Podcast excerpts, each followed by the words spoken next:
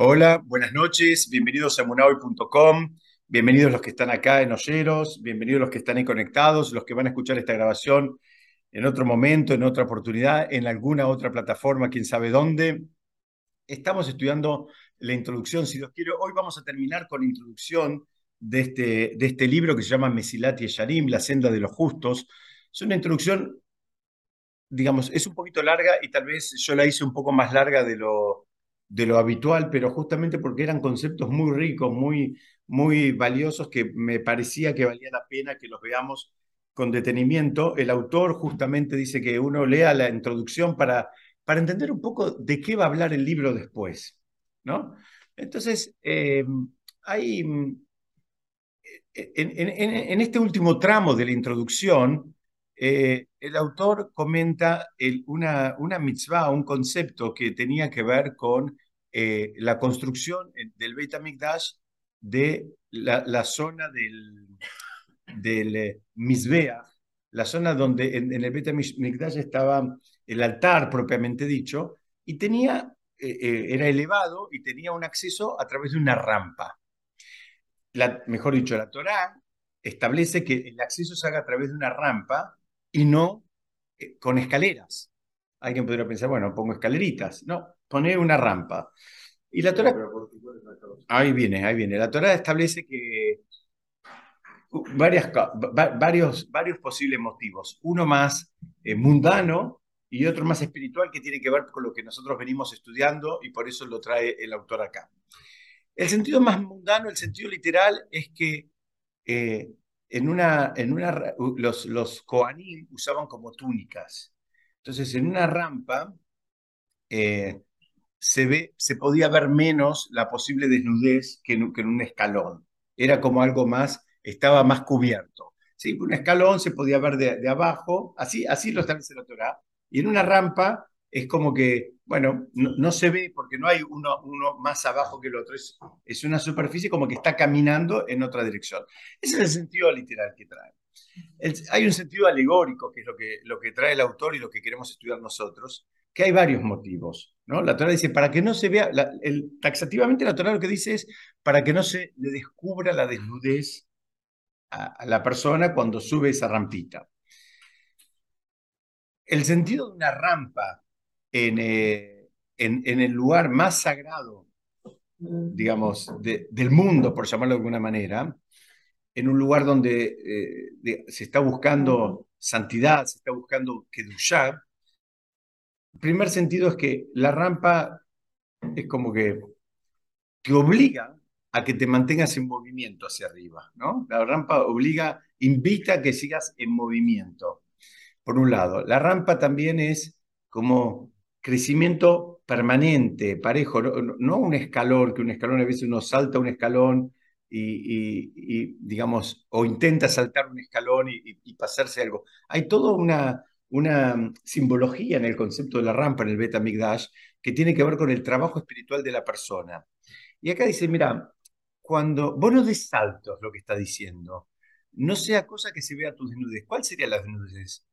Representa que no estás a la altura cuando una persona, la, desnudez en el sentido alegórico que queremos estudiar, es que si vos fuiste más allá de lo que te da el piné, como se dice habitualmente, bueno, espiritualmente también es un problema. Espiritualmente, cada uno tiene que ir dando paso a paso de acuerdo al nivel en que él está. Estudiamos hace poco, ya no me acuerdo cuándo, pero estudiamos hace poco este concepto. ¿Se acuerdan que hablamos de un corbán que se llamaba Olev y Ored, em, que sube y baja. ¿Por qué? Porque si venía una persona que era pudiente, tenía que traer un animal grande, como una vaca, un toro. Si venía una persona un poquito menos, este, digamos, eh, eh, beneficiada económicamente, trae un animal mediano, como podía ser un cordero o una, una cabra. Y así había toda una escala, hasta que si pobre el que venía era una persona que no, que no podía, em, eh, eh, solventar una ofrenda eh, para expiar por una transgresión que había hecho, no podía solventarla, traía lo más económico que había, que eran harinas. Había ofrendas que eran de harinas. Pero lo interesante de esto, fíjense, qué genial este concepto, es que no servía en ninguno de los dos casos. Si el que podía traer un toro traía harina, esa ofrenda no expiaba su transgresión. ¿Por qué? Porque él podía traer algo más, podía traer algo importante. No para todos es lo mismo, ¿no? A veces, muchas veces, ese es un error que se comete, ¿no? Se junta para una causa y dice, bueno, vamos a poner 100 dólares cada uno, por decir algo. Y a veces no es lo mismo para todos. Para uno, 100 dólares representa el 50% de su ingreso y para el otro representa el 0,00001. No es lo mismo. Para uno, eh, eh, eh, digamos, tiene una representación en su ingreso en, proporción mucho más grande que para otro. Dice, los corbanot tenían la misma dinámica. ¿Qué significa? Y tampoco para el otro lado. ahí está lo interesante. Si una persona no era pudiente, y debería traer una ofrenda eh, de harina, y él se endeudaba, se, eh, no sé, hipotecaba las joyas de la abuela para traer un toro, tampoco la ofrenda expiaba para, para su transgresión. Porque la Torah lo que está buscando es, la Torah está buscando honestidad y que cada uno traiga lo que puede traer. No vayas más allá de lo que te da el piné, porque, porque, porque no, y eso es algo que atraviesa a toda la espiritualidad. Sí. ¿Qué hacían con la ofrenda? ¿Mataban un animal y lo tiraban? no, no, había, está bien la pregunta. Acá me preguntan qué, qué, se hacía con la ofrenda. Había distintos tipos de ofrendas. Había ofrendas que eh, se quemaban por completo, eso es lo que llama un corbán olá. Por ejemplo, ¿qué? ¿Qué animal? ¿Qué, qué cosa se quemaba por completo? El animal entero se quemaba, no se consumía nada cuando es un corbán olá, olá, no sé cómo se traduce, es un corbán de, de, ascensión, un corbán de elevación y demás, era un corbán, entre comillas, como si fuera para Shem. Entonces ese, nadie lo comía, nadie lo tocaba, era un tipo de corbán que se quemaba y se, eh, se ofrendaba. ¿Cómo? No, vivo no, se lo mataba primero. ¿Eh? Podía ser eh, animal grande, mediano, chico. Podía ser cualquiera. Sí, e, ese tipo de ofrendas que no eran tan habituales, eran, la mayoría se llamaban corbán, eh, los más habituales se llamaban shelamim. Shelamim es el plural de shalom. Uno dice, ¿por qué era shalom? Porque todos recibían una parte. Había una parte que se, ofrendaba en el altar, o sea, se quemaba, había una parte que comían los koanim, y había una parte que comían los propios, eh, las, las personas que lo ofrendaban. Entonces, es como que ese, ese tipo de corbán lo, lo comían todos. Hay inclusive, ¿perdón? No, acá siempre hablamos del Beit como único lugar. Sí, sí, en realidad está, bien la pregunta. Las ofrendas en el judaísmo, eh, los animales tienen un, valor muy importante, muy sagrado. De hecho, eh, que nadie piense que, en el judaísmo se, trata a los animales con, liviandad. Solamente era permitido, eh, digamos, el, sacrificio de animales en un contexto de mucha santidad, en un único lugar en el mundo, por personas que tenían su vida dedicada a eso. Digamos, no es que cada uno agarraba un animal, lo mataba y hacía lo que quería. Era un único lugar en el mundo.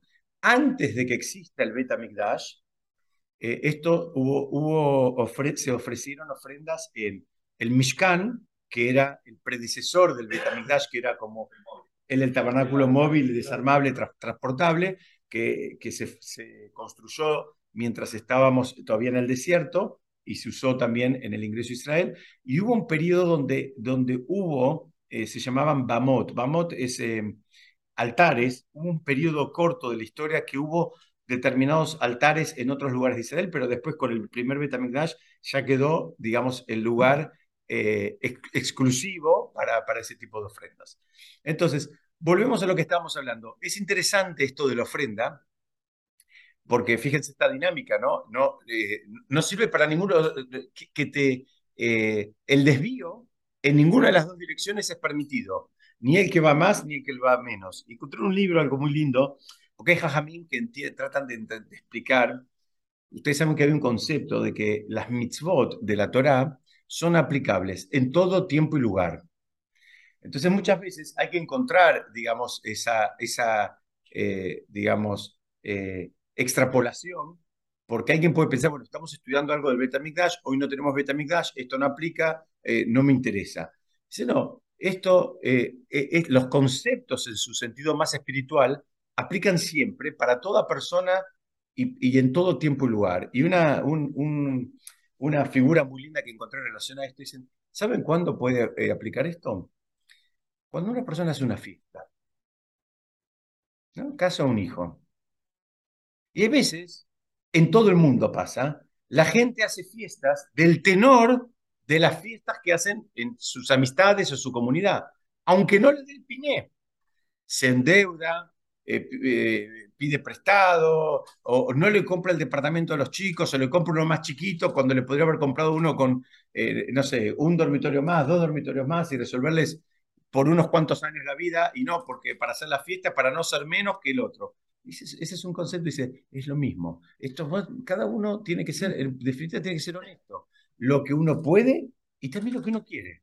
Hay gente que le causa placer hacer una fiesta y, como se dice habitualmente, tirar la casa por la ventana. Hay gente que no le causa placer tirar la casa por la ventana. Encuentra otras maneras eh, de, disfrutar, digamos, de, esa, eh, de, ese dinero. Bueno, esa es una manera de, que encontré en un libro que el Fran explica cómo podemos extrapolar este concepto, hoy que no tenemos Beta Migdash, a que cada uno sea honesto y se ubique en el nivel de él. Sí. Perdón. Por favor. Primero, aquí corbanos. Muy bien. Muy bien. Y en segundo, era para estudiar que, o sea, se hacía un mal, traía un corbán. Muy bien. ¿Cómo es tu nombre, perdón? Shmuel. Shmuel. Acá me pregunta Shmuel, ¿quién traía los corbanot? Y segundo, para ¿cómo funcionaban? Bueno, vamos por partes. Había distintos tipos de corbanot. Había distintos tipos. Había corbanot comunitarios que se traían todos los días. El corban tamid se llama.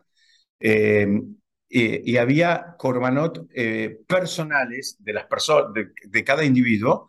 Había, en épocas del año, había corbanot que eran familiares, o, si se quiere, a veces se juntaban familias. Por ejemplo, el corbán Pesach. El corbán Pesach era para determinados eh, uno se podía juntar la familia de uno con, no sé, con el cuñado, con el hermano, con, con otra familia, con algún amigo, eran para los que se habían predesignado, ellos ya traían una, una, ofrenda para, para, todos ellos. O sea, había distintos tipos de corbanot. Había corbanot que tenían que ver con eh, lo que se les ocurra. ¿Qué significa? Con transgresiones. Una persona cometió una transgresión voluntaria o involuntariamente entonces, la, figura del Corban no, a nosotros nos cuesta un poco, pero era una figura espectacular, porque era, ustedes no se olviden que cuando estaba el Betamigdash, la presencia de Hashem estaba revelada, y en el momento la persona sabía si había sido aceptado su, su perdón o no. Por la forma en que el Corban se elevaba, la forma en que el humo se, elevaba. Se elevaba en, una, en una línea recta. Era un momento donde había mucha revelación, inclusive no, era, no había viento. El, el, el, el se manejaba de acuerdo al milagros. El, viento no afectaba. Podía haber viento, pero en la ofrenda subía derechito. Claro que es difícil, hay que estudiarlo. No, igual eso, eh, bueno. mira, yo les voy a contar algo que a mí me pasó personalmente, dos, dos anécdotas que me pasaron, eh, diferenciando, mire, esperen, tenemos que entender algo. El Beit HaMikdash era un lugar donde la presencia divina estaba revelada y, donde se manejaba todo de acuerdo a, una dinámica que está por sobre la naturaleza. Entonces, tratemos de meter, digamos, nuestra cabeza en un concepto más elevado y no bajar el concepto a tratar de meter nuestra cabeza porque es algo que lamentablemente no lo vimos. Yo puedo darles dos ejemplos que, que, me tocaron vivir en, en, en, en, manera directa o indirecta. Cuando yo vivía en Estados Unidos hubo un huracán que en realidad no fue huracán, terminó siendo un nivel menos, que se llama eh, eh, tormenta tropical, pero, pero fue un huracán, ¿viste? Eh, levantó todo, voló todo. En, en, en, un lugar, no me acuerdo el nombre, mi señora se va a acordar seguro, cerca de una, no cerca, en una costa, había 10 casas, iguales, en línea recta, frente a la playa. Casa 1, 2, 3, 4, destruidas totalmente. La 5 intacta. 6, 7, 8, 9, 10, destruidas totalmente. La del medio quedó ahí. Van a venir y van a decir, alguno va a decir, no, porque esta tenía, porque la otra, la otra. La que se tenía que volar se voló, la que no se tenía que no se volar no se voló. Tenemos que empezar a incorporar estos conceptos de que las cosas no pasan porque sí, no pasan sí. En, más personal... No, no, no, conozco, no conozco. Solamente... No, no es una cuestión acá tenemos que hacer el esfuerzo, tenemos que hacer el esfuerzo de ver que hay algo mucho más que, que la casa que la otra. En este y en todos. Vos tenés que ver, tenemos que acostumbrarnos a hacer el ejercicio de ver la mano de Hashem en todo lo que pasa. No hay ningún ingeniero, no hay ningún... En mi casa particular, eh, está, acá, está, acá, conectada, está eh, mi suegra, que creo que estuvo presente después de esto. Se me voló el techo de la casa. Se me voló el techo. Sí, se voló el techo. ¿La casa qué significa? Las casas tenían, se llaman tejas cubanas, que son unas tejas como planas. Eh, bueno, no se voló el techo literalmente, sino el, el, 70-80% de las tejas. Se voló, no sé qué, se rompió esto, se rompió lo otro, se rompió todo. La azúcar quedó impecable. Era Sucot. La azúcar que está apoyado. El, al azúcar aguantó y el techo no. Bueno, eso lo veo más razonable que la casa no importa, no importa. Cada una es un trabajo esto. Yo sé que es un trabajo empezar a acostumbrarse. Eh, muchas veces eh, tratamos de encontrarle una explicación por acá, por allá. La primera, puede ser que las explicaciones coincidan, puede ser que no coincidan. Tenemos que saber un concepto que atraviesa todo lo que hagamos y lo estudiemos. Hay lo que se llama en el mundo, lo que se llama Ashgaha. Hay supervisión individual el Talmud dice, no cae una hoja de un árbol sin que de arriba le digan, vos cae. No es que, ah, este sí, este qué suerte que tuvo. Puede haber un millón de motivos por el cual esta casa se cayó y la otra no. Un millón de motivos. Eh, quién vive ahí, quién esto, quién lo otro, lo que hizo, lo que no hizo, la mitzvah que hizo, no, importa, no sabemos, pero sí sabemos que no es casual. Hay alguien, no, no es aleatorio, hay alguien que decidió y es Hashem cuál se cae y cuál no se cae. Vamos a avanzar un poquito más. Entonces, sí, ¿cómo no? Antes cuando hablabas de el que puede traer la vaca y todo, el otro mm. trae otro, el otro trae harina. Sí. Digo, ahí está como, se estaba en, casilla con productos concretos. Pero ¿qué pasa si el de la harina trae dos toneladas de harina? No, no, había medidas. Había, las ofrendas tenían una medida específica, no es que cada uno traía una medida para, para, para cumplir. Solo el producto en sí. Tal cual. Tampoco traían 10 toros, traía una, una medida. Había una medida. Eh, el tema. Se puede extrapolar ahora cuando bueno, trae vino, puede traer dos vinos o seis cajas de vino. Y también puede traer un vino que valga dos pesos o uno que valga dos mil pesos. O sea, hay, hay, hay, este, hay niveles en todo. No, pero eso estaba estipulado. Eran eh, determinadas medidas de, de, de, de peso, volumen, en fin, eso estaba estipulado. No es que cada uno traía lo que quería, para que la ofrenda sirva. el, sistema de las ofrendas es un sistema muy complejo, es muy interesante. Eh, dice dos décimas de esto. Tal cual, exactamente. Inclusive, fíjense que, que, interesante que había algo que invalidaba la ofrenda. El Cohen, ¿no? porque la gente común traía la ofrenda y las ofrendas las recibía y el, servicio, digamos propiamente dicho, cada ofrenda de acuerdo a cómo, cómo tenía que ser ofrendada, lo, realizaba un Cohen. Ahora, ¿qué pasa? Si a mí me traía eh, César una ofrenda, no, yo soy el Cohen, supongamos en este ejercicio, César me traía una ofrenda por de paz, ¿no? porque estaba contento porque había hecho un negocio bueno entonces se podía traer una ofrenda, una ofrenda porque estaba contento. Se traían ese tipo de ofrendas.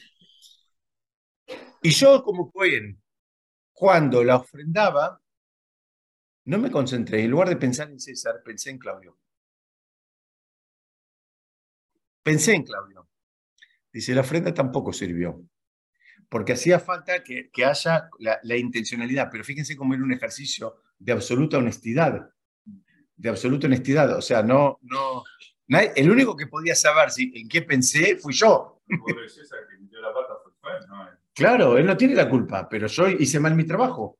Ah. ¿Entendés? Pero hacía falta un trabajo de mucha honestidad, concentración y honestidad. ¿Qué es lo que estás haciendo? ¿Para, para, para, qué lo ¿Para quién lo estás haciendo? ¿En nombre de quién lo estás haciendo? Y esto tiene que ver con lo que vamos a seguir estudiando ahora. Entonces, repasamos un poquitito, ¿no? Eh, de, este, este concepto de, de la rampa. ¿no? De, no saltes, no vayas a más, no, no, no, no te saltes etapas, ¿no? Primero aprendemos la letra A, después la B, después la C. Cuando terminamos el abecedario empezamos con las palabras, cuando terminamos con las palabras empezamos con las oraciones y después podemos escribir una novela. Muchas veces queremos ir a la novela cuando todavía no conocemos el abecedario por completo. Hay una, eh, un episodio en la Torah muy conocido que es la famosa lucha de Jacob con el Malach de Sab, ¿no? Jacob que se encuentra con, con el Malach de Sab y tienen esa, esa, esa famosa eh, eh, lucha. Y en realidad, la noche anterior, Jacob tiene un sueño. ¿Se acuerdan del famoso sueño que había una escalera que estaba en la tierra y, y, la parte de arriba de la escalera llegaba al Shammai? Entonces, muchos preguntan, ¿qué es lo que pasa acá con este sueño? ¿Qué es, qué es este sueño de que hay una escalera que la base está en la tierra y que la, otra punta de la escalera llega al Shammai. Dicen que Jacob había pasado una vida, eh, digamos, de, espiritualidad. ¿no? Él, había estado hasta ese momento eh, estudiando, estuvo en la casa de su padre, después tuvo 14 años estudiando en la primera yeshiva del mundo, que era la que tenían Shem y Eber. Shem era el hijo de Noah, Eber era el nieto de Noah, eran los dos eh, que eh, eh, ya estudiaban Torah en ese momento antes de que, de que la Torah haya sido revelada, eran personas muy espirituales. Jacob estuvo 14 años estudiando con ellos. Y cuando sale que en alguna medida va a salir al mundo material, ¿no? va a salir a trabajar, después termina trabajando con su suegro y toda la historia del suegro, que lo engaña, que no lo engaña, y los animales y todo eso. Él tiene un sueño donde Hashem en alguna medida le, le revela que le está revelando de qué se trata la vida. Y le dice, mira, vos vas a actuar en el mundo material. Entonces, la escalera está en la tierra. Nosotros tenemos que actuar, vivir y movernos en el mundo material. Dice, pero tenés que saber que el otro extremo está en el Shamaim, está en la espiritualidad. ¿Qué significa? Eh, lo, que está, eh, lo que le estaba mostrando a Shem en el sueño a Jacob es que uno debe tener los pies y las bases sobre la tierra, pero aún así todo puede y debe intentar elevar espiritualmente todo lo que uno hace. ¿Se acuerdan que estudiamos en alguna otra oportunidad? Por ejemplo, no hay ningún problema con tener una casa linda, un auto lindo, no hay ningún problema, muebles lindos, pero vos podés comprarte muebles lindos porque te gustan, te podés comprar muebles lindos porque querés cancherear con tu cuñada, o te podés comprar muebles lindos y decir, bueno, si Dios quiere que acá pueda recibir invitados, que pueda hacer mitzvot, que un día podamos hacer un shiur, que pueda hacer una linda mesa de Shabbat para mis hijos, para mis nietos, para mis familiares, para mis, amigos, para quien sea. Entonces, ya la mesa ya cambia totalmente. La mesa que te vas a comprar es la misma. Y te podés comprar la que a vos te guste y la que vos puedas pagar. La querés de vidrio, de mármol, de madera, de oro, comprate la mesa que quieras. Pero si vos conseguís darle una impronta espiritual también, y esto es válido para todo lo que uno hace. ¿Te compraste un auto? Comprate el que más te guste y el que puedas pagarlo. No hay ningún problema con vivir bien. Pero si vos también decís, bueno, para que en este auto yo también pueda hacer mitzvot, pueda llevar a gente, o no sé, un día que haga falta, reparto eh, eh, viandas de comida que, cada tanto se están repartiendo, o eh, le hago favor a alguien, o, llevo, traigo a alguien, en fin. ese es el sentido. Estás en la tierra, es un auto Estás en la tierra, es una mesa. No, no, no, es una mesa. Pero el otro extremo es llevarlo al Shamaim, llevarlo, darle una, una dosis de espiritualidad. Y, ese, esa es parte del trabajo de la persona, porque todos interactuamos con, las cosas materiales. Y no hay problema con eso, pero tenemos que saber que el nivel más elevado de interactuar con, con las cosas materiales es dándoles también por lo menos una intencionalidad, un deseo espiritual, un deseo de beneficio, digamos, más ampliado, no solamente uno. Una vez escuché una persona una historia, una, no una historia, una, una anécdota que me pasó. Una vez yo estaba en, Moldes, eh, en, la, Moldes tiene una mikve para los, los, eh, utensilios, una, una Tevilat Kelim, adelante de todo, al lado de la puerta. Ustedes saben, cuando uno compra utensilios, hay que hacerles lo que llama tevilá. ¿Por qué? porque hay que sacarle, entre otras cosas, hay que sacarle, digamos, la, hay que pasarlo de dominio, ¿no? Eso estaba en propiedad de, otra persona, ahora lo tenemos que pasar a nuestro dominio, hay que hacerle un proceso, como llamémoslo, de, purificación. Y se, sumerge en agua y se dice una bendición. Y estaba yo, había, estaba la madre de un amigo mío, una señora, la madre de un amigo mío, y, vino una, una, chica jovencita, eh, evidentemente recién casada. Entonces, em, la chica preguntó eh, qué había que pensar cuando uno hacía lo que se llama en hebreo tevilat kelim, cuando uno eh, sumergía los utensilios estos. Entonces le contestó rápidamente la señora una respuesta que a mí me encantó. Dice, mira, yo te voy a decir lo que yo pienso. Yo pienso que, bueno, que estos utensilios me sirvan para cocinar, para recibir gente, que, la, a la gente esté bien y esté sana, que la comida le, le sirva, la nutra, que haya armonía. E, era todo lo que ella pensaba cuando, cuando hermosísimo, viste lo que le dijo. O sea, le, dijo algo, la chica se quedó viendo y dice, todo eso, dice, sí, es lo que yo pienso, le dijo la señora. Le dijo, es, es, es, es eso lo que yo pienso cuando hago la, la, la actividad de los kelim. O sea, le está buscando darle justamente lo que estamos hablando, una impronta espiritual a una mitzvah y algo tan mundano como puede ser un tenedor, un cuchillo o un plato. Cambiemos un poquito de tema y vamos a ver que en muchas celebraciones del, calendario judío, el foco está puesto en el futuro. Por ejemplo, un Brit Milá. Un Brit Milá, bueno, que el chico este sea, si Dios quiere, un tzadik, una persona de bien, que cumpla Torah mitzvot, etcétera, etcétera.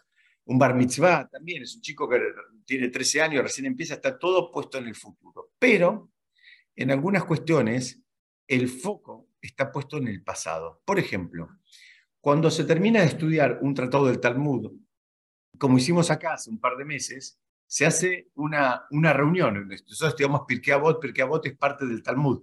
Se hace lo que se llama un Sium Masejet. Se hace habitualmente una, una comida con, con un estudio es, un festejo de alguna manera por haber terminado un, un tratado. Acá es al revés. No estamos eh, festejando a futuro como un bar mitzvah o un brit sino que estamos festejando que se terminó. Estamos festejando a pasado, en pasado, digamos, ¿no? Entonces, vemos que hay una diferencia, a veces, eh, digamos, puede pasar un poco sutil, pero hay una diferencia entre el mundo material y el mundo espiritual. El mundo material parecería que nunca es suficiente, nunca llegamos. Cuando llegamos a comprarnos el Mercedes, nos damos cuenta que nuestro vecino ya está comprando yates, entonces ya el Mercedes nuestro no, es suficiente, porque ya tiene el Mercedes y el yate. Y cuando lleguemos al Mercedes, yate, ya tiene además el avión. Entonces, es como que no hay, no hay, eh, nunca es suficiente en el mundo material. De hecho, el Talmud dice, ¿no? Nadie se va de este mundo con la mitad de la riqueza que hubiese querido tener. Porque por más, por más abundancia que tenga, la persona cuando llegó a 100, a pesar de que toda su vida soñó con 100, ya ahora quiere 200, ya no le alcanza 100. Cuando llegó a 200, si tuvo la, bendición de llegar, ahora quiere 400. Siempre, siempre es, exponencial. Y eso tiene que ver también con la cultura, con el medio ambiente, con el bombardeo de consumo, con la envidia, los celos, lo que, cada uno muestra, en fin, hay un montón de motivos. El mundo espiritual es muy distinto. Porque en el mundo espiritual estamos alentados a ser insaciables. De hecho, cuando se hace un sium, hay un texto que se lee, cuando se termina un libro del Talmud, tratado del Talmud, hay un texto que se lee que dice, bueno, así como pude terminar este libro, que pueda empezar y terminar muchos otros libros. O sea, no decimos, ah, bueno, ya está suficiente. No, no decimos. Se enferma, por eso nombré enfermedades como la majalá, como el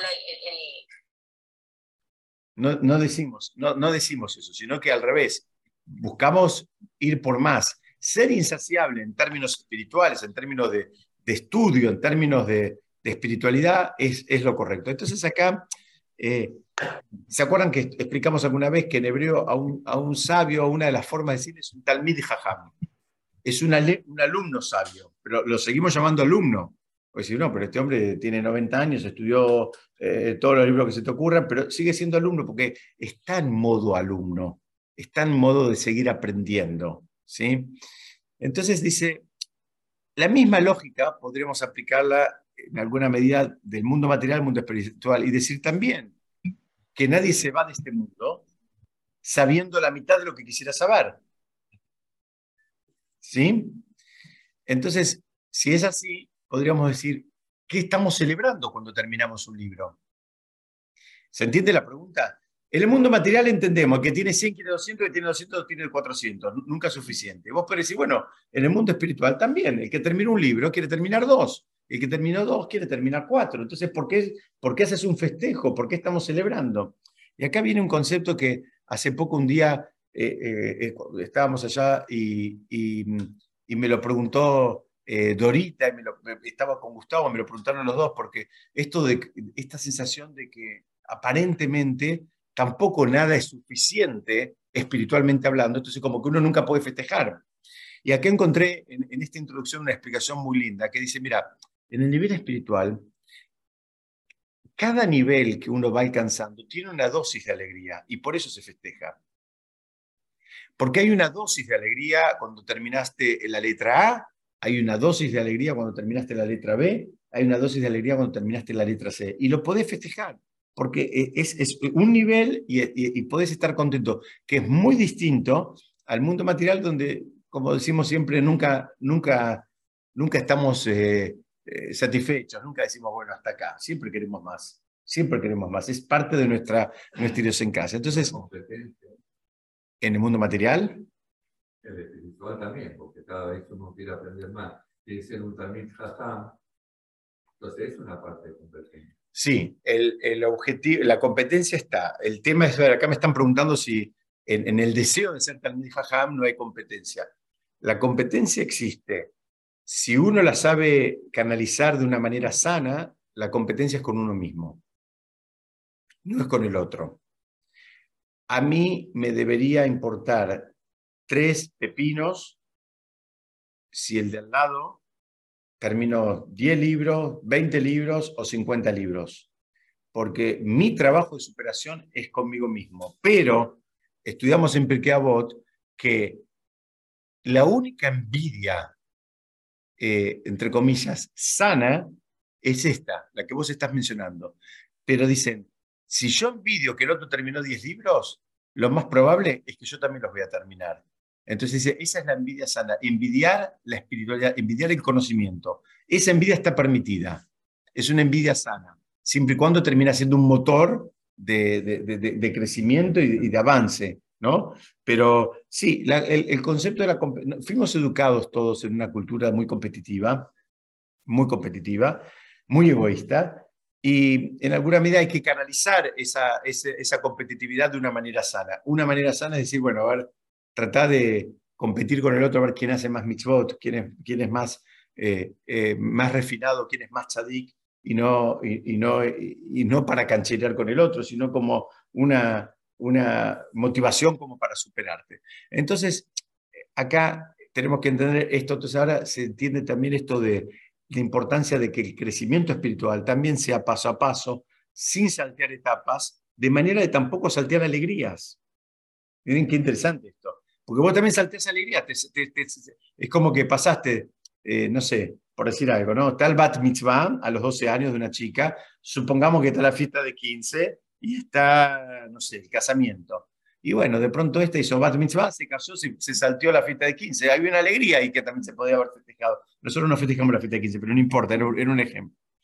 Entonces, ahí vamos entendiendo, espiritualmente no es lo mismo que materialmente. Tiene otra dinámica, tienen niveles de alegría y que nosotros los podemos experimentar y celebrar a medida que los vamos alcanzando. Terminamos un libro, estamos contentos, por supuesto que queremos más, pero estamos contentos con esto, lo festejamos, lo celebramos, lo compartimos y, está todo bien.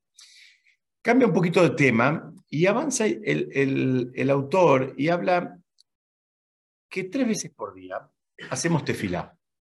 Tres veces por día rezamos en tres momentos, a la mañana, a la tarde y a la noche. Son tres canales fuertes de comunicación que abrieron nuestros patriarcas. Uno lo abrió Abraham, el de la mañana, el de la tarde lo abrió, Isaac y el de la noche lo, lo abrió Jacob.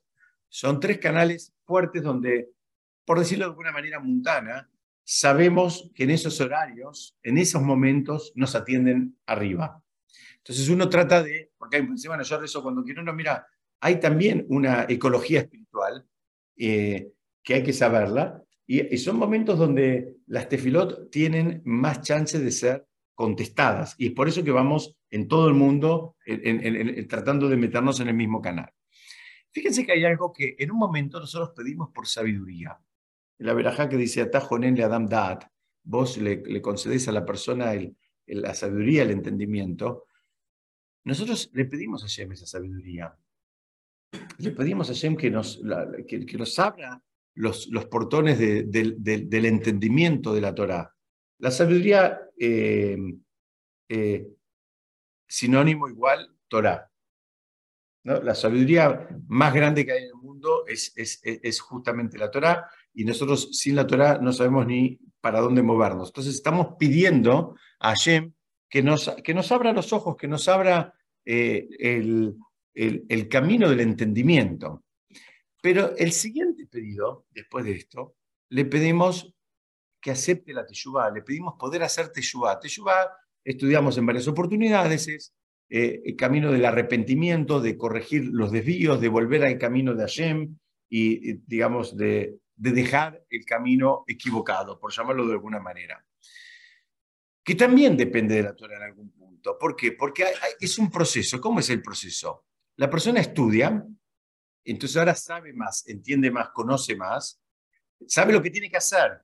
Entonces ahora tiene la guía para corregir el camino. Si no sabemos lo que tenemos que hacer, entonces nunca vamos a poder hacer teshuvah, porque ni siquiera sabemos de qué tenemos que arrepentirnos.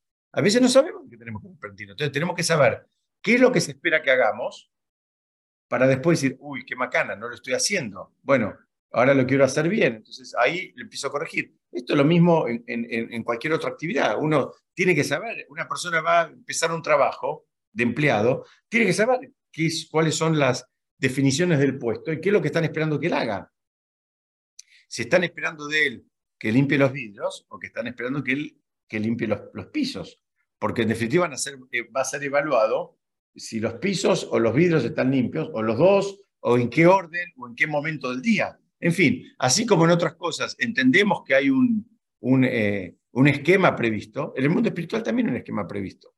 Entonces, eh, el estudio vemos que, en definitiva, nos tiene que llevar a la acción y que, y que nos va a permitir hacer lo que se llama en hebreo un tikkun un tikkun. En esta parte el autor habla de, este concepto, de lo que llama el tikkun. El tikkun es una rectificación, es algo que, eh, digamos, eh, se habla mucho, hay mucha gente que va a ver rabinos y le dicen, quiero que me des, eh, ¿qué tengo que hacer para hacer el tikkun, para arreglar? Tikkun viene también de la palabra, muy bien, corregir, exactamente, en el lenguaje moderno, es una corrección. Cuando estamos corrigiendo es porque estamos, eh, algo estaba mal y lo estamos corrigiendo. También hay un juego de palabras, hay, en hebreo se dice nituk, que son las mismas letras que tikkun. Nituk quiere decir algo que está desconectado. Y ahora estamos tratando de hacer el tikkun, que es ordenar las letras de alguna manera para volver a conectar algo que se desconectó.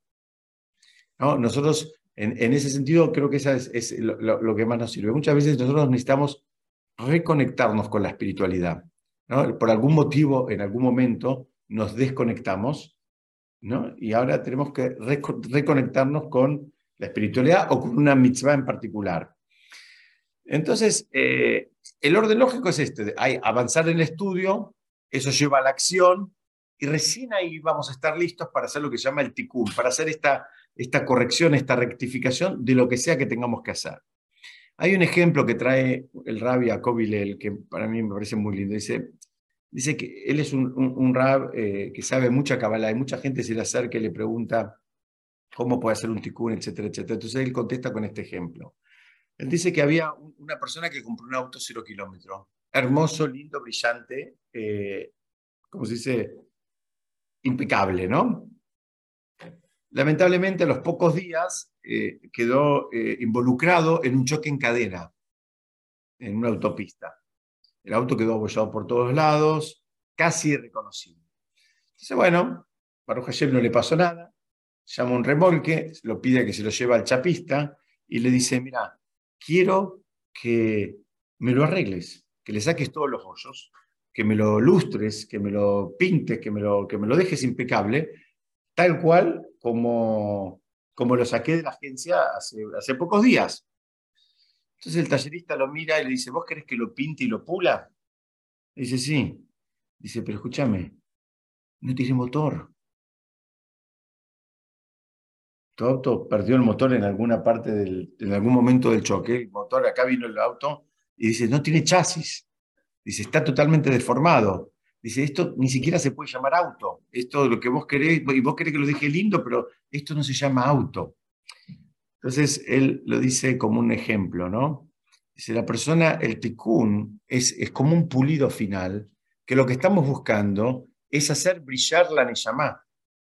Estamos buscando que la Neyamá esté bien y fluya y esté brillante.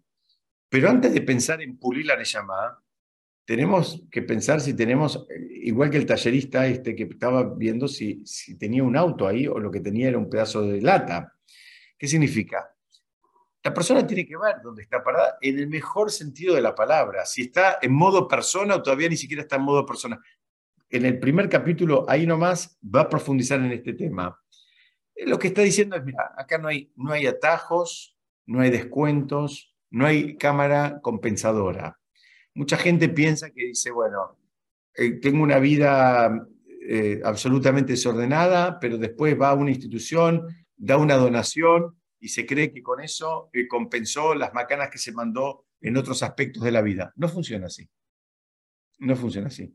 En el mejor de los casos, si diste la donación a una causa noble y, correcta, vas a tener una recompensa por la donación que diste. Pero por las transgresiones que te mandaste vas a tener que arreglarlas y vas a tener que también, eh, eh, digamos, pasar un proceso de, corrección por eso. No hay, no hay, este, no hay, no hay atajos no hay algo que se hace de la noche a la mañana. Estamos hablando, este libro también habla mucho de cómo se construye una persona espiritualmente elevada, y esto tiene una secuencia y tiene, tiene, tiene pasos, y no es que, bueno, ahora me salteo y ahora eh, supuestamente hago una obra de bien, aunque sea muy grande, aunque sea muy eh, pomposa, y aunque me aplaudan y me pongan mi nombre a, un edificio entero, eh, lo que hice mal sigue estando ahí pendiente de ser reparado y si eso es algo bueno, eh, bueno, voy a tener algún poroto a favor, pero no, se compensan las cosas. No, existe cámara compensadora, con todo el dolor del alma. Todos quisiéramos que existiera, ¿no? Porque a veces nos sentiríamos un poco mejor. Si algo le hicimos medio flojo, en otra cosa eh, tratamos de mejorar, pero no funciona así. Entonces, eh, el Gaón de Vilna dice, mira, es imposible corregir una cualidad del carácter Ejemplo, si sos egoísta, si sos impuntual, si sos altanero, si sos, eh, no sé, rencoroso, vengativo, cualquiera, eh, cualquier cualidad que pudiéramos tener y quisiéramos corregir, el Gon de Vilna dice, es imposible hacerlo sin estudiar Torah en profundidad. Porque aún peor, cuando más inteligente sos, le vas a encontrar una, una vuelta más, va a ser una construcción intelectual que te va a dejar siempre bien parado para seguir actuando con todas las miserias que, nombré recién. Entonces necesitas una sobredosis de, de Torah, de humildad y de honestidad como para poder empezar a trabajar de verdad. En el medio te podés construir lo que se te ocurra en tu cabeza que va a justificar las miserias más bajas con las cuales estás, estás actuando. Entonces, si hicimos los deberes, entonces el motor funciona, el chasis está alineado, y, si encontramos algunos raspones, ahí sí puede ser que el, tallerista nos diga, bueno, sí, yo te lo puedo sacar un bollo de acá y te lo puedo pulir y te lo puedo dejar perfecto porque ahí sí vas a poder hacer el, el, Una vez a este rap, que es un rap contemporáneo, ¿no? Es un rap que, que vive muchos años, que vive ahora en Jerusalén, viene a la Argentina habitualmente una vez por año. Y una vez un grupo de alumnos le dijeron que habían hecho un ticún impresionante, que habían hecho ayunos. ¿no? Eh, eh, era una práctica que se usaba mucho antes como una forma de, digamos, de, de, desconectarse un poquito del mundo material y estar más en el mundo espiritual y se hacía hacían ayunos, entonces, pero estos muchachos ahora, en esta generación, le dijeron que habían hecho ayunos, inclusive se habían sumergido en, eh, en, en, eh, en, distintas mikvaot, en distintas mikves, como para, para buscar eh, elevarse espiritualmente. Y fíjense esto, dijeron que habían soportado unas cadenas que se ponían los unos a los otros como una manera extra de, de, sufrir. Eso fue lo que le dijeron. Y, fíjense lo que le contestó él. El Ra lo miró y les dijo, si yo agarro y le hago lo mismo a un gato, lo dejo que haga uno un par de días y lo puedo también sumergir en, en, algún agua. Y también le puedo atar una cadena para acá y una allá para hacerle la vida un poco más incómoda. Dice, cuando finalizo el proceso sigo teniendo un gato. No es, eh, no es por ahí. Porque puedes haber hecho todo ese proceso y seguir siendo la persona tan cruel como eras antes. Tan cruel como, él, como, eras antes. El proceso es un proceso eh, que es un trabajo de honestidad y de verdad. Vos podés ser el mismo gato, el gato sigue siendo el mismo gato. Hay una historia eh, de, un rab que se llamaba Jonathan Ebesh Fuchs, que en un momento, en momentos difíciles para el pueblo judío, donde a veces eran los rabanim, eran, eh, digamos, este, desafiados y puestos en, eh, digamos, en, situaciones así de, debate con, con, otros credos, y entonces le trajeron a un, a, un líder espiritual de otra religión que, que tenía un gato que se podía parar en dos patas y servía tragos. ¿no? Traía una, una bandeja, el gato, no sé, que estaba maestrado, y servía tragos, como diciendo, mira, esto es lo que este, esta persona con su espiritualidad de, un, eh, digamos, no, importa no sé cuál, pero de, otro credo, entonces era como un desafío. Y el, y el, y el Rab, eh, genialmente, ¿saben qué hizo?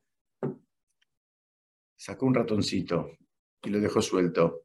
Y les demostró que cuando aparecía un ratón, ese mozo volvía a ser gato. Fue a todo mentira no era mozo, era un gato. Nosotros estamos tratando acá no de convertir un gato en mozo, sino que estamos tratando de, de, ser honestos y ver quiénes somos, quiénes queremos ser, qué es lo que nos falta mejorar y hacer el trabajo, pero sin disfraces, sin trucos, sin atajos, sin descuentos, sin, sin este, eh, cosas que, eh, digamos, que supuestamente eh, facilita el camino. Para terminar, hay un concepto que muchas veces eh, el autor pregunta y dice, bueno, ¿cómo, la persona puede hacer Gesed con Hashem? ¿Cómo la persona puede hacer actos de bondad pero con Hashem? Y acá hay un problema, porque hay un problema por definición, porque Hashem no, no puede recibir nada porque por definición no le falta nada. Entonces, Hashem no necesita que nosotros vengamos y, y, le hagamos un acto de bondad. Este es un concepto que lo estudiamos hace muchos años en este espacio, para entender, por ejemplo, para qué sirve cuando rezamos. ¿No? Porque alguien puede decir, pero si alguien sabe que fulano necesita casarse, mengano necesita curarse, sutano necesita tener hijos y el otro necesita eh, mejorar un poco eh, su sustento, su parnasá. Entonces, ¿para qué hace falta que vengamos y recemos? Hashem sabe lo que cada uno necesita. La explicación clásica a esta pregunta, la respuesta clásica a esta pregunta, es que el rezo no es para Hashem. El resto es para nosotros, para que nosotros sepamos y tengamos en claro en quién ponemos las esperanzas. Tenemos un problema, no sé, vamos a llamar económico, ponemos la esperanza en el gerente del banco, en el contador o en ayer. Y así con cada cosa. Hay un problema de salud que Dios nos permita. Bueno, la esperanza la tenemos en el médico, en el turno que nos van a dar para la semana que viene, en el profesor que nos va a atender, o sabemos que esos son intermediarios, el que nos cura realmente es Hashem. Ese es todo un trabajo para, para uno, no es para, no, es para Hashem. Entonces, por un lado, eh, eh, ahí ya empezamos a entender que, que se complica este concepto de cómo es que hacemos ese con Hashem, pero el autor lo explica de una manera, nosotros en el, en el Areno de Shabeach decimos en un momento, que el objetivo de Hashem es letakemolam es corregir el mundo ¿no? Corregir el mundo con eh, a través del reinado de Hashem. ¿Qué significa? Es perfeccionar el mundo a través del reinado de Hashem. Cuando, cuando las personas actuamos de una manera incorrecta, Hashem se oculta. Hay eh, eh, contextos, espacios, lugares, rutinas donde Hashem no puede entrar. Entonces, cuando nosotros acercamos al mundo a espacios donde Hashem sí puede entrar, entonces Hashem está más revelado en el mundo. En tanto y en cuanto haya más lugares donde Hashem no puede entrar, es un momento de más ocultamiento, de más oscuridad. Cuando hay lugares y más y más lugares donde Hashem sí puede entrar, es un lugar de más, de más luz, de más revelación. Entonces ahí empezamos a entender cómo es que podemos hacer un Gesed para Hashem. De alguna manera es cuando nosotros estamos facilitando Hashem poder cumplir su objetivo que es, Él quiere revelarse. Hashem quiere revelarse, pero para revelarse necesita un determinado contexto. Terminamos con esto. Un ejemplo básico. Donde hay un lenguaje vulgar, Hashem no puede bajar. Y a pesar de que muchas veces es divertido hablar con, con malas palabras, porque hay a veces hay malas palabras que son eh, perfectas y son hasta divertidas. Pero tenemos que saber que la boca, el, don del habla, es lo que nos caracteriza, nos diferencia de todas las demás creaciones. Y el don del habla es un don que puede crear. Hashem creó con, la palabra.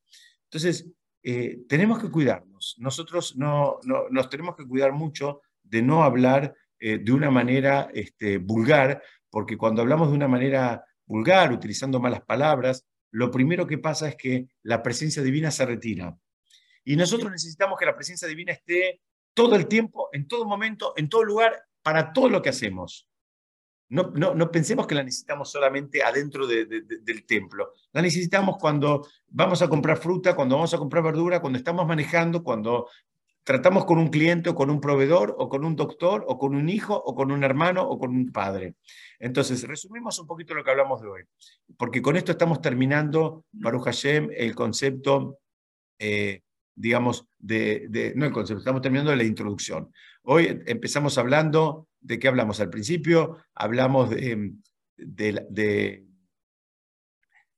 de la rampa hablamos un poquito de, también nos fuimos un poquito con los corbanot, hablamos el concepto de la rampa, el sentido de no saltear etapas. ¿no? De, que hay, cada uno tiene que ser honesto, reconocer el nivel que está, aspirar a más, pero también tiene que ser honesto en, el lugar que está. ¿Por qué? Porque también va a poder ir experimentando la alegría que le va a producir, ir dando cada paso espiritualmente. Entendimos la diferencia entre el mundo material y el mundo espiritual. En el mundo material se celebra, digamos, algo que está en potencia, algo que está a futuro. En el mundo eh, espiritual se puede celebrar algo que está en pasado porque eso ya tiene una dosis de alegría y esa dosis de alegría eh, la podemos experimentar porque ahora Baruch Hashem viene otra dosis de alegría con lo, que sigue. Entendimos también que la misma dinámica que hay en el mundo material, si la aplicamos en el mundo espiritual, es saludable. O sea, no hay ningún problema con querer más y ser insaciable en, en términos de conocimiento, de espiritualidad, de refinamiento. No hay ningún problema con eso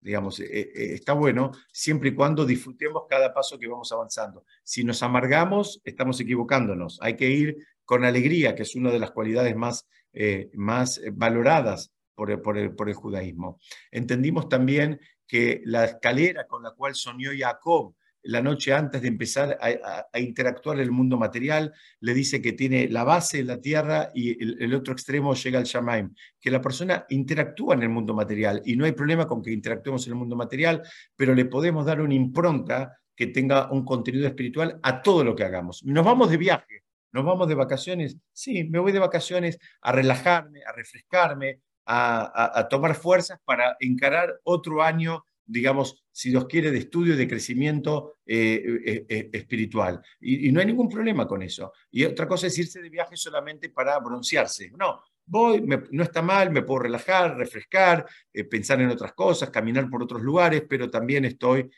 conectado con el siguiente paso que voy a dar espiritualmente. Y también vimos el, el concepto de que cuando, cómo es la secuencia pedimos el entendimiento, después pedimos teshuvah.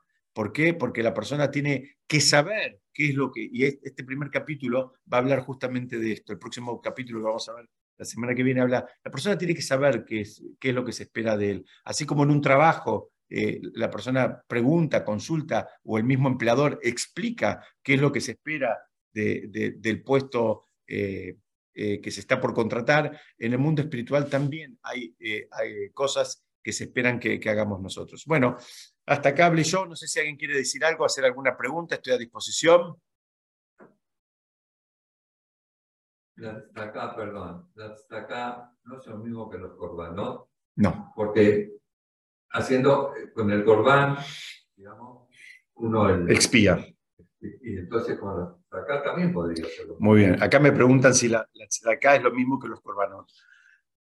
En algún punto, ahora que no hay Betamigdash, en algún punto la tzedakah ocupa en, algún punto el lugar de una ofrenda. Eh, lo, que, lo que más está en lugar de las ofrendas es la tefilá. La tefilá está en lugar de las ofrendas, no necesariamente la tzedakah. La tzedakah es una forma. El corbán, la ofrenda en hebreo, viene del lenguaje eh, lekarev, que quiere decir acercar. ¿no? Cuando una persona, eh, digámoslo de alguna manera, se mandó una macana, espiritualmente hablando, generó un distanciamiento entre él y Hashem. Entonces él ahora, traer la ofrenda, estaba tratando de eh, acercar esas posiciones que se habían alejado. La tzedakah es una forma de acercar, pero, pero, pero, pero no, es, no, no, es, no, es completa y no alcanza, porque uno se puede equivocar, uno piensa que también se manda una macana y da un cheque de un par de ceros, entonces piensan que ahora está, está todo arreglado. No, no está todo arreglado. Lo peor es que ni, ni a la derecha no está, no está todo arreglado. Lo que la macana que se mandó la tiene que arreglar, por, por el cheque que hizo va a tener una recompensa. Bueno, no sé si alguien más quiere decir algún comentario de los que están ahí o los que están acá.